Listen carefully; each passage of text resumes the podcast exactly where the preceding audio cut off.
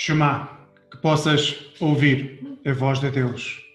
O texto que hoje te trago encontra-se no Salmo número 24 e vou ler a partir do versículo 4 até ao versículo 6, que diz: Aqueles que são honestos em atos e pensamentos, aqueles que não elevam o pensamento para os ídolos, nem fazem promessas a falsos deuses, a esses, o Senhor, seu Deus e Salvador, os abençoará e recompensará com generosidade. Esses são os que buscam o Senhor, que procuram a presença do Deus de Jacó. Todos nós temos sonhos.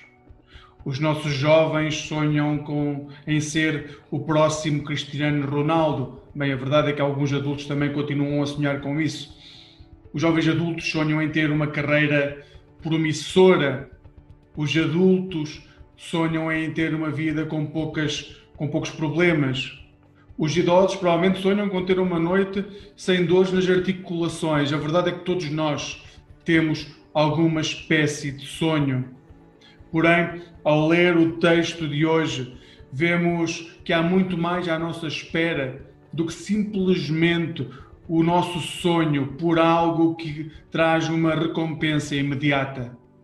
O Deus que criou o mundo, o Deus que criou tudo aquilo que existe, afirma que aqueles que são honestos, quer na forma de agir, quer nos seus pensamentos, aqueles que não levantam diante de si a ideia de ídolos que podem trazer de forma imediata aquilo que é a, a, a satisfação em relação àquilo que são os desejos. Quem não levanta falsos deuses, esses serão abençoados pelo Senhor. Esses são aqueles que serão tocados pela generosidade de Deus que hoje possas viver uma vida longe daquilo que são as tuas expectativas e que possas ter um dia muito mais próximo daquilo que é a generosidade de Deus, os sonhos de Deus para ti. Poderás não ser o próximo Cristiano Ronaldo, mas serás sempre um filho ou uma filha que Deus ama muito e ama até ao limite, não o nosso limite humano, mas o seu limite enquanto Deus. Que hoje possas encontrar este Deus e esta generosidade na tua vida. Amém.